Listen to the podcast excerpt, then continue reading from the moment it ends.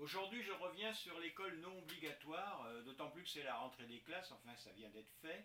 Et j'ai trouvé chez une amie un, comment, un journal, un magazine, euh, Le Monde, du 30 août 2013, qui traite du sujet.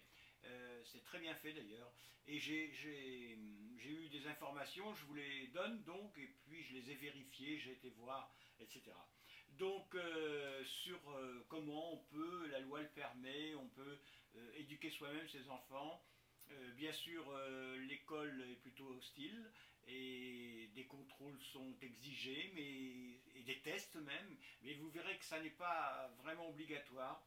Alors, pour vous renseigner, vous avez euh, l'école de l'herbe folle, vous voyez sur internet, cherchez école des herbes folles et vous aurez beaucoup de renseignements.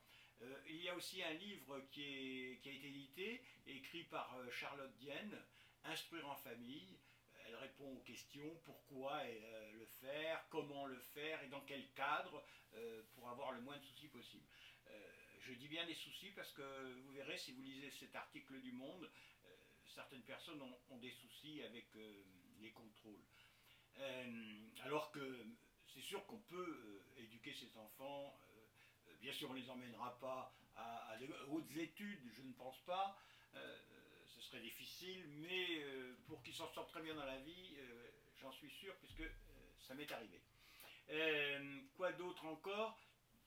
Je sais qu'il y a aussi, vous verrez dans ce document, il y a des personnes qui parlent d'une association qu'elles ont créée et qui édite un, document également sur euh, la question. Euh, voilà, c'est encourageant. Je vous conseille vivement d'aller euh, voir. D'ailleurs, moi, je m'y suis inscrit. Hein. je, me suis inscrit par mail. École des herbes folles. Ça a l'air d'être bien fait, sérieux, encourageant. Voilà une piste euh, qui peut vous être utile si vous avez des enfants dyslexiques. Voilà, j'espère ne pas avoir été trop confus. Je dis ça un peu dans la précipitation et je vous salue bien.